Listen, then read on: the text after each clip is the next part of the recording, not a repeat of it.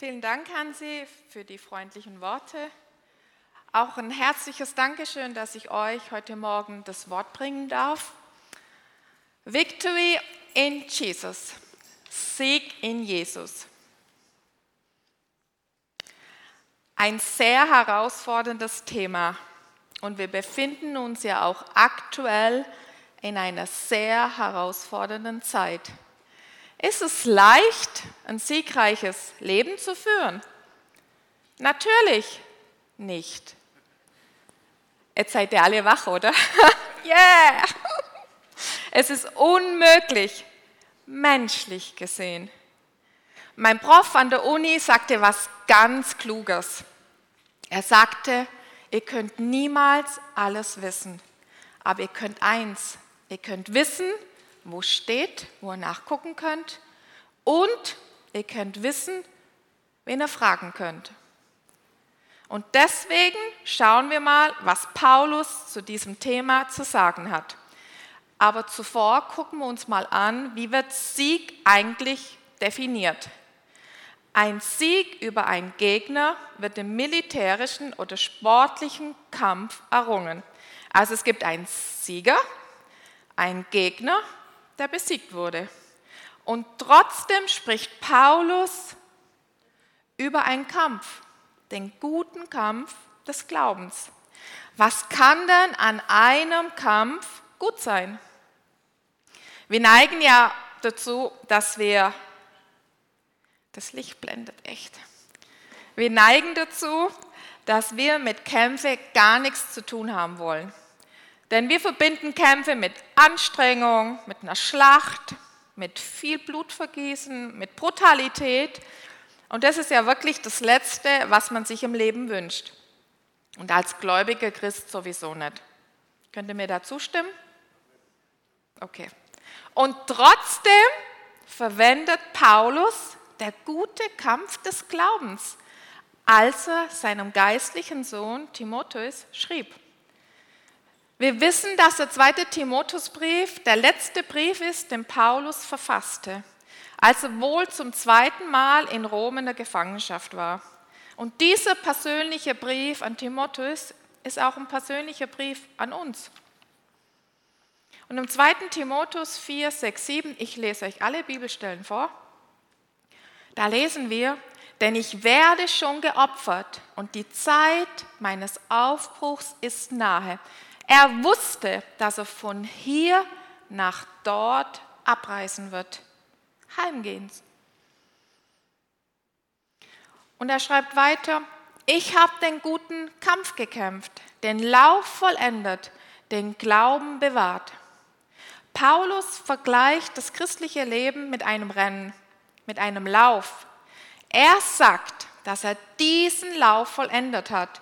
Vollendet ist im Griechischen es ist ein griechisches Wort von teleo abgeleitet, zur Vollendung bringen.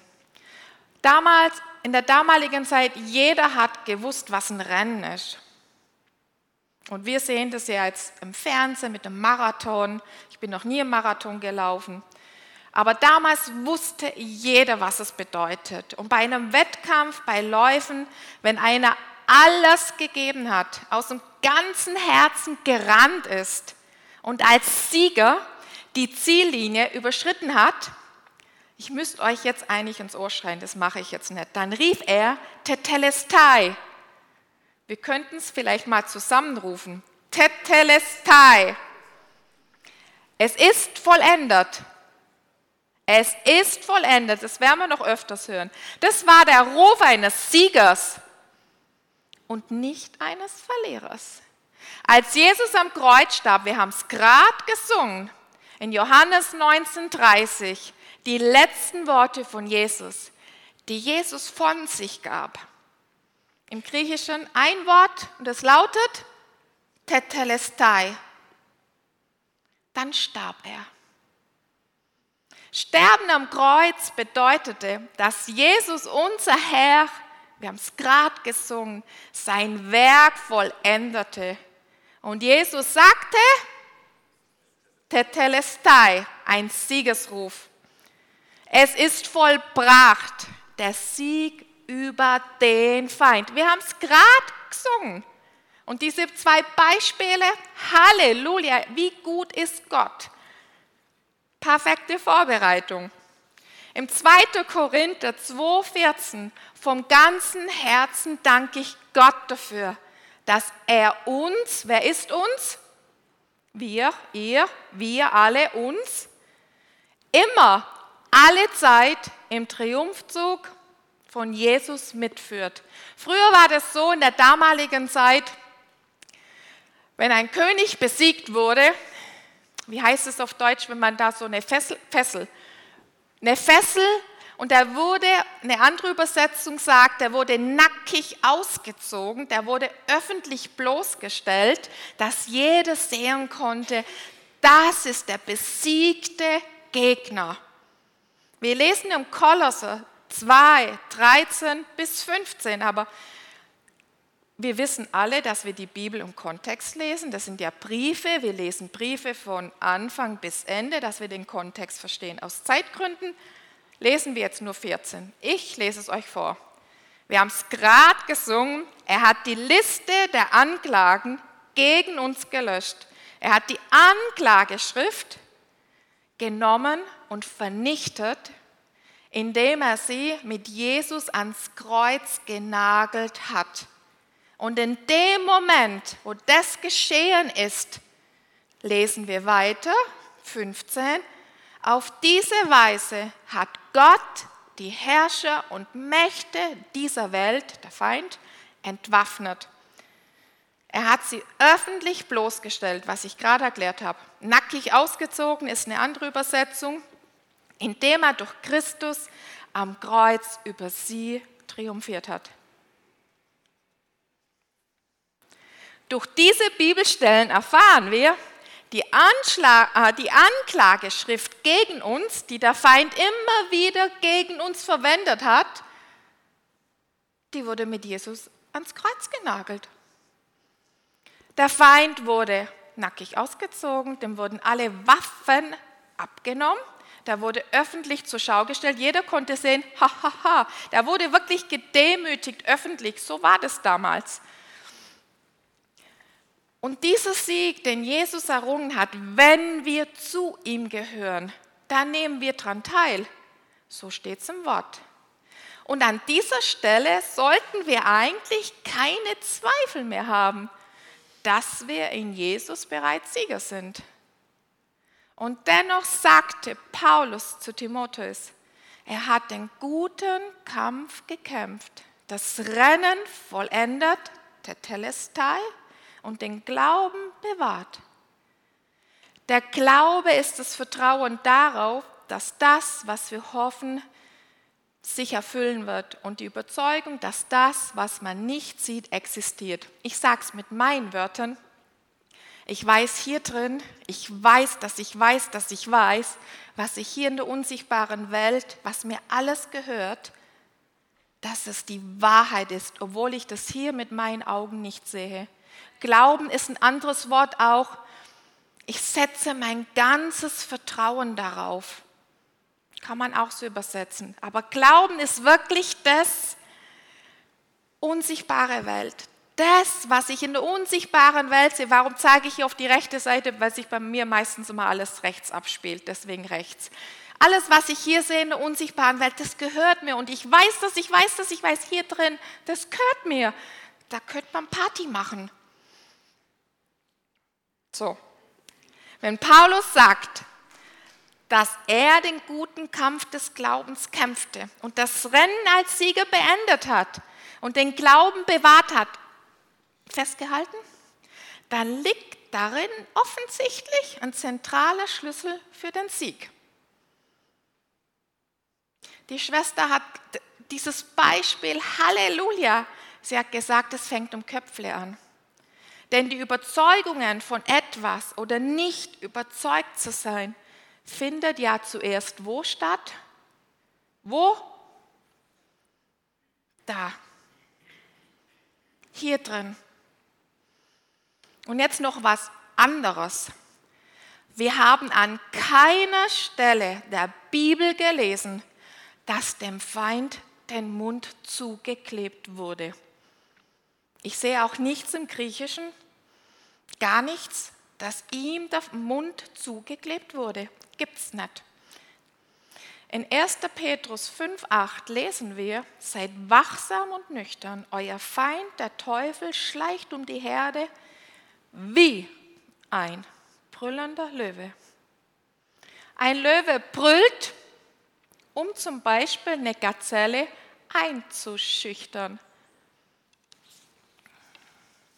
Wir haben aus dem Feind oft einen Löwen gemacht, aber dort steht wie ein Löwe und das ist im Deutschen ein Vergleich. Er könnte doch auch einfach eine kleine Mitzikatze sein mit einem Megafon. Und da faucht er, okay, ich kann das nicht so gut so. Und durch dieses Megafon klingt es wie Brüllen. Aber der Feind hat keine Macht mehr über uns. Wir haben es gesungen.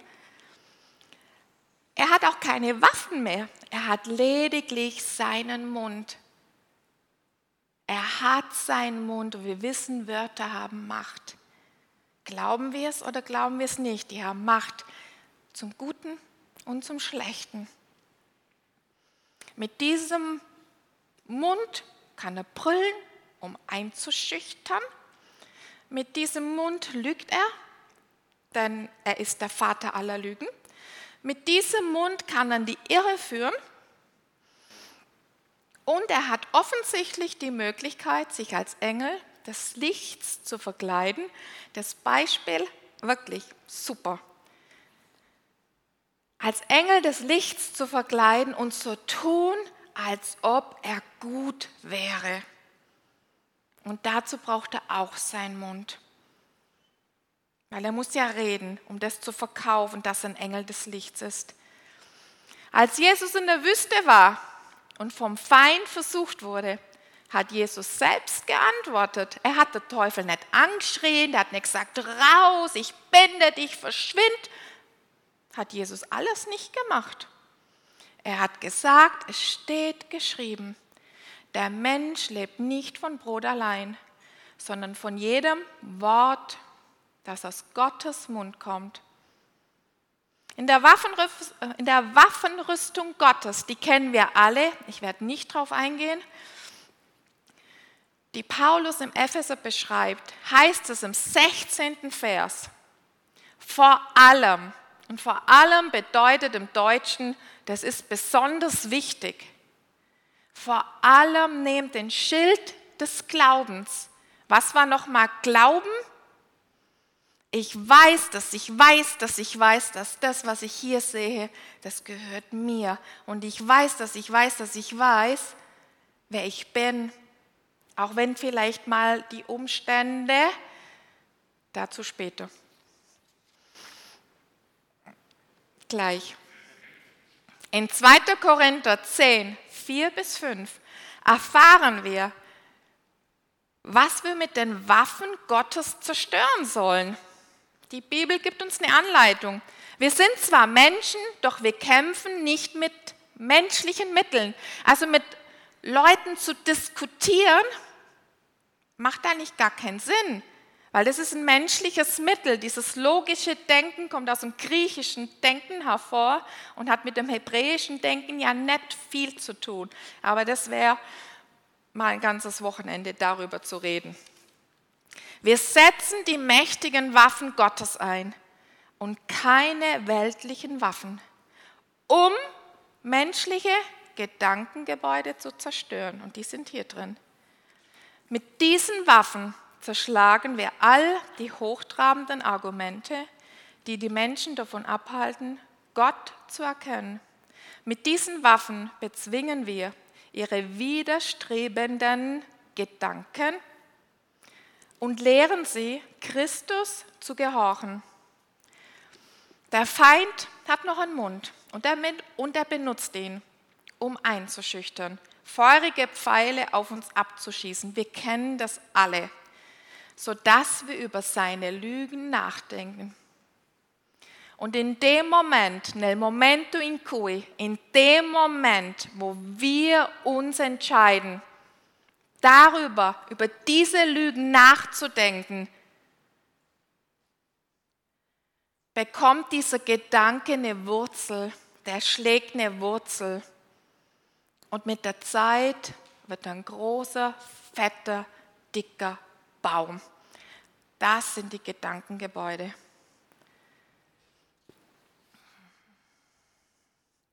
Vielleicht denkt der ein oder andere, was redet sie denn da?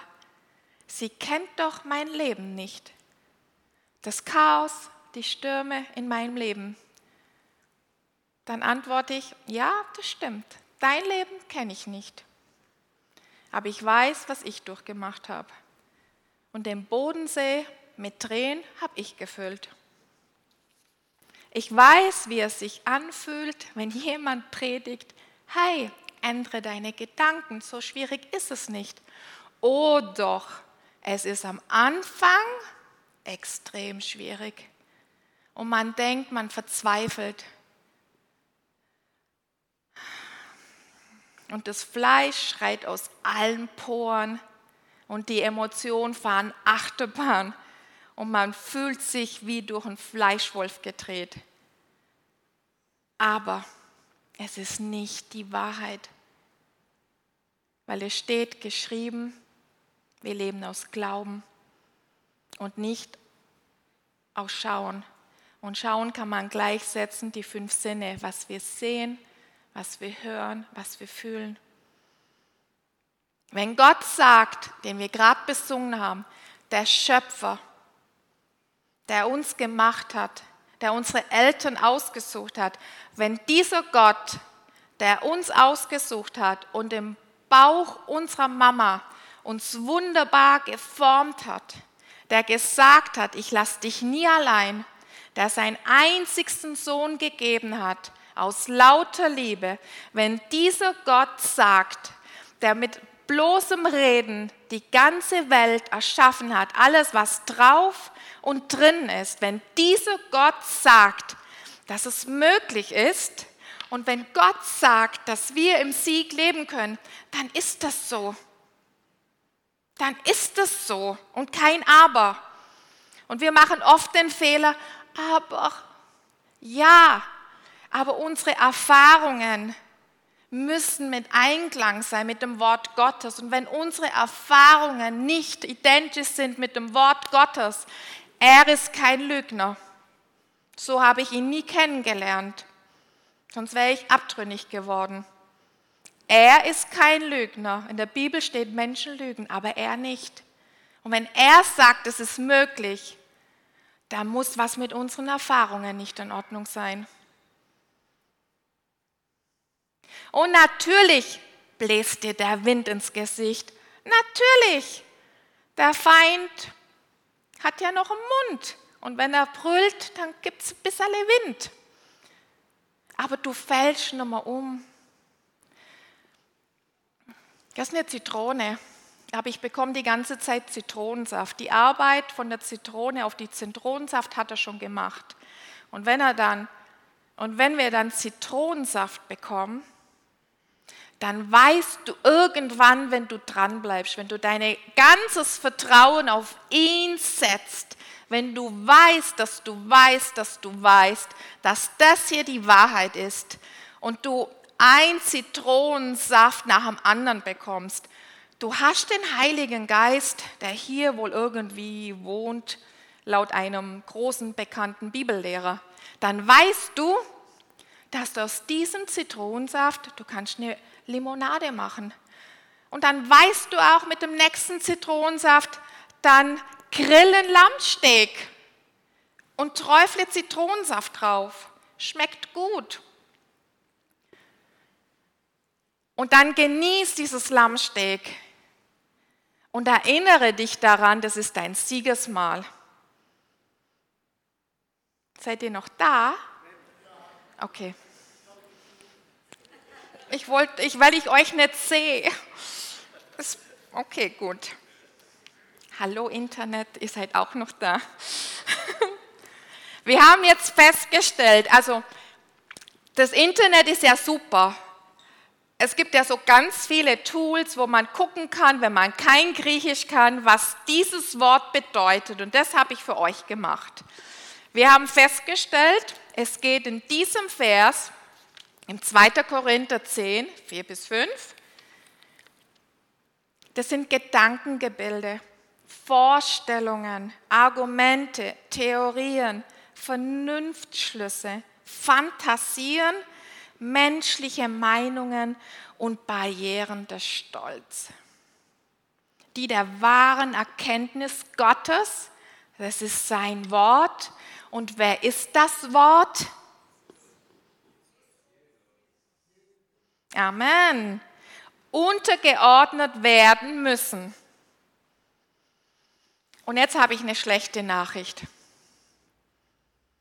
Und dabei ist jeder für seine eigene Gedankenwelt verantwortlich. Wir können uns gegenseitig unterstützen, aber die Entscheidung über diese Lüge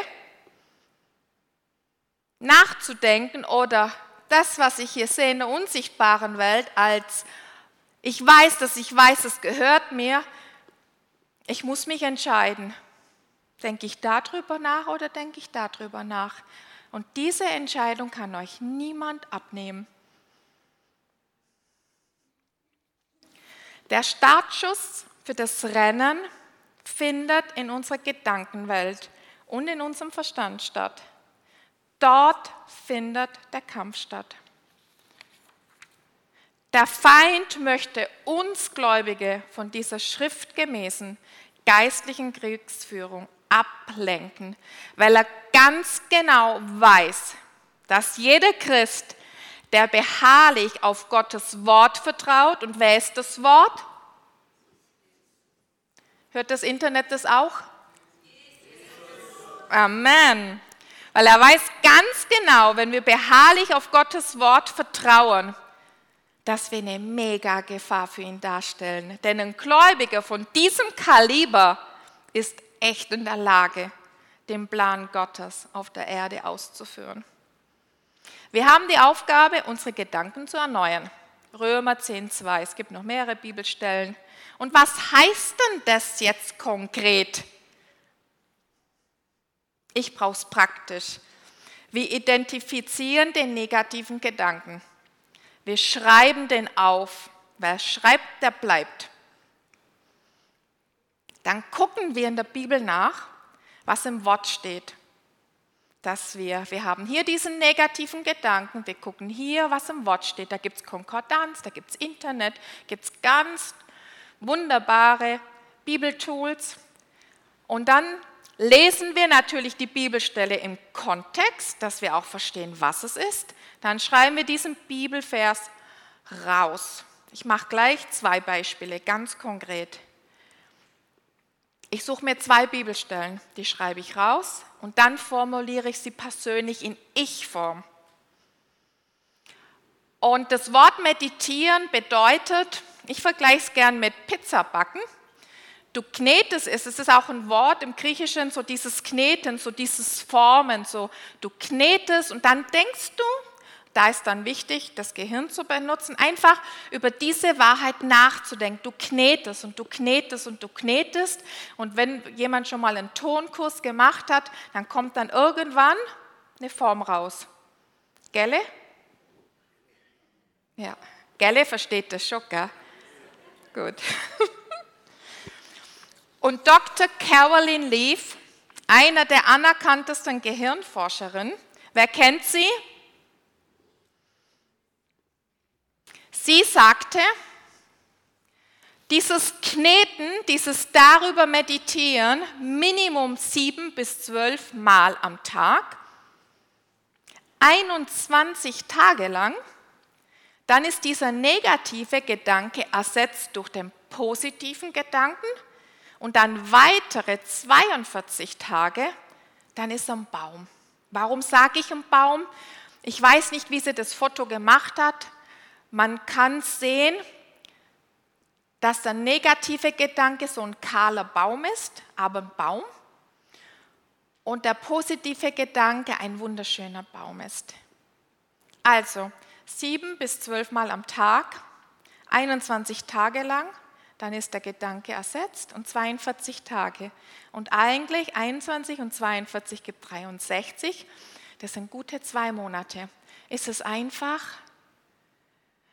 Am Anfang ist es echt, echt schwierig. Aber es ist nicht unmöglich. Und ihr seid so eine tolle Gemeinde. Der Leib Christi ist so wunderbar gemacht und geformt. Wir können uns gegenseitig unterstützen. Aber oft haben wir das Problem noch, wir wollen uns nichts sagen lassen. Und was heißt denn das jetzt ganz praktisch? Wenn zum Beispiel im Gedanken ist, ich habe nicht genug, ich bin nicht versorgt, könnte jetzt durch diese Covid-19-Zeit vielleicht mal ein Gedanke sein. Dann gibt es in Lukas 12, 29, da gibt es die Stelle mit den Vöglein. Und dann nehme ich, der Herr ist mein Versorger. Dann gibt es 2. Petrus 1, 3. Er hat mir bereits alles gegeben, was ich jemals zum Leben brauche. Das ist eine mega, mega Bibelstelle. Er hat mir bereits alles gegeben, was ich jemals brauchen sollte, werde. Es ist schon alles da. Da ist es. Und wie kann ich jetzt darüber nachdenken? Ihr wisst ja, ich habe italienische Wurzeln und Essen mag ich halt schon gern. Und ich stelle mir dann so eine lange, lange, lange, lange Tafel vor.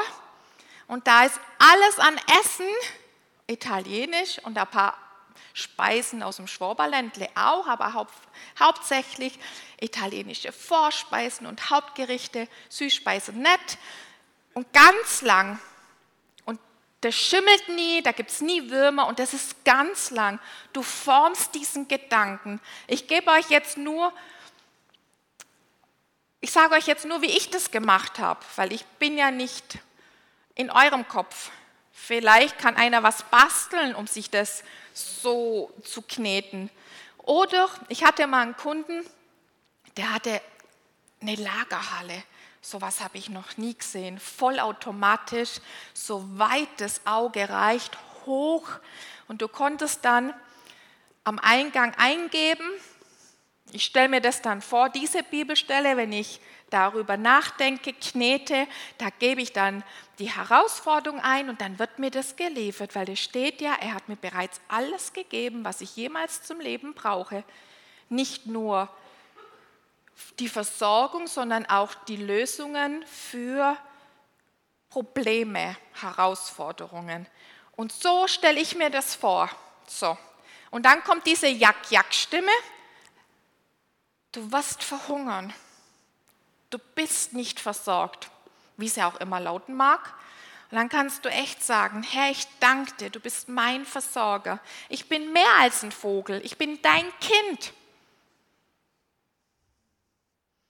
Und du hast mir bereits alles gegeben, was ich zum Leben brauche. Ist es schwieriger? Ist es, ist es schwieriger am Anfang? Natürlich, weil diese Jack-Jack-Stimme, die wird immer lauter. Und da muss es halt am Tag wirklich 20, 30, 40 Mal machen, immer wieder. Aber wirklich, es ist so. Das rutscht dann von hier, hier rein. Und dann, wenn so eine Jack-Jack-Stimme kommt, dann wirst du das schon automatisch aussprechen, weil du das dann siehst und du weißt, dieser Brief kann mich jetzt nicht stressen.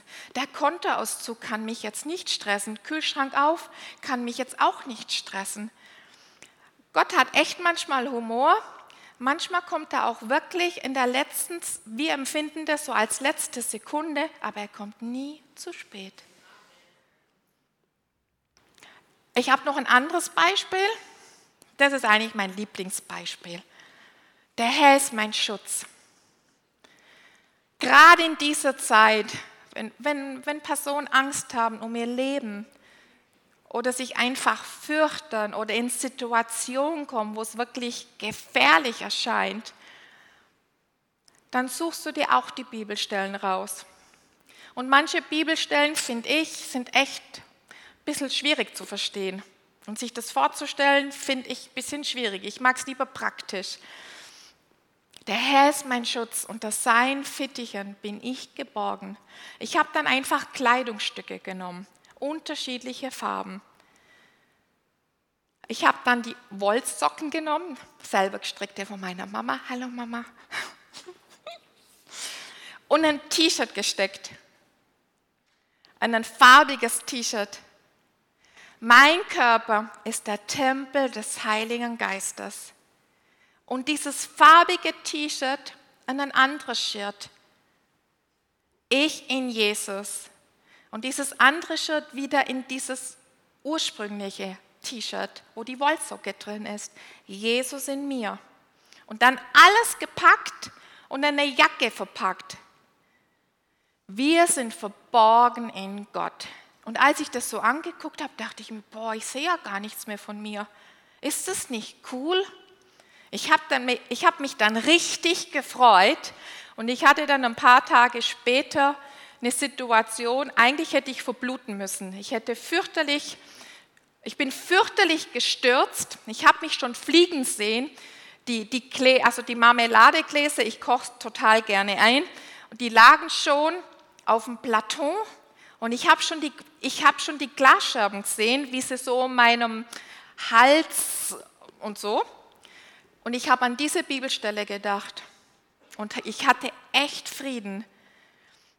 Weil ich bin ins Leere getreten und während dem Fliegen, kennt ihr doch die kleinen Kinder, wenn sie anfangen zu gehen, wenn sie so, so platschen? Kennt ihr das? Die, die fallen doch mal manchmal so um. Und so hätte ich reinplatschen sollen. Und plötzlich war ein Brett unter meinen Füßen. Und ich trete dann so, guckt an, da die ganzen Glasscherben. Halleluja, das ist die Bibelstelle verborgen in Gott.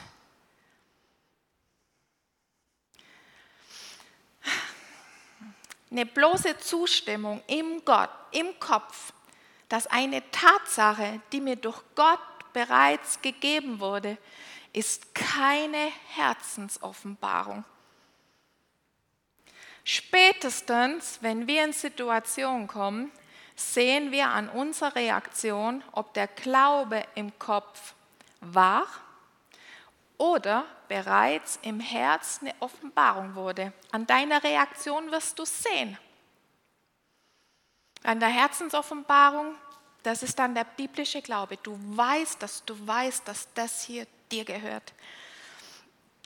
In den Sätzen aber steckt so viel Information was wirklich in unserem Herzen ist. Da kann jemand 30 Adjektive verwenden, wenn er dann aber ein Komma setzt und aber, was hier kommt, macht das hier alles zunichte. Spätestens ab heute wird es euch auffallen.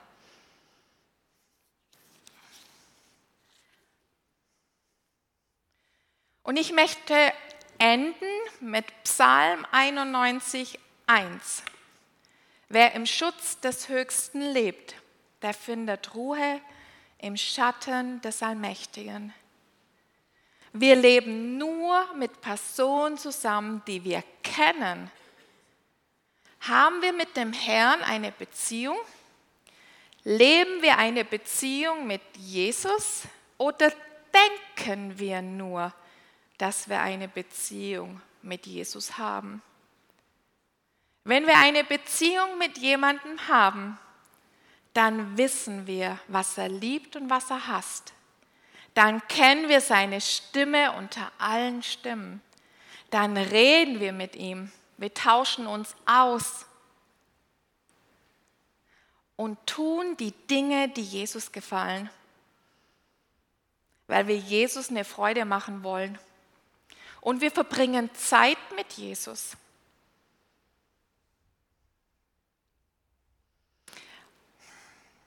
Es sind 24 Stunden am Tag. Und wenn wir Jesus nur fünf Minuten geben oder nur zehn Minuten, also ich bin ja nicht verheiratet, aber ich könnte mir jetzt nicht vorstellen, dass ein Ehepartner das toll finden würde, wenn er nur zehn Minuten bekäme am Tag. Wie soll dann eine Beziehung mit Jesus funktionieren, wenn wir nicht permanent mit ihm in Kontakt sind? Er ist doch in uns.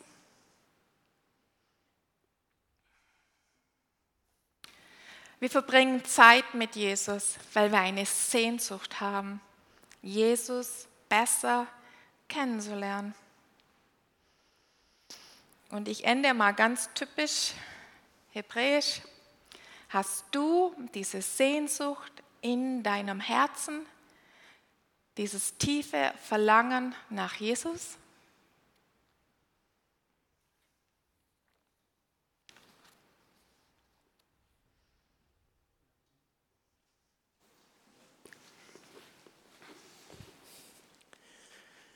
Ja, ich denke, eine sehr ermutigende, eine sehr kurzweilige und eine sehr wichtige Botschaft, die uns Monika gebracht hat und die auch zum Nachdenken anregt. Herzlichen Dank, Monika.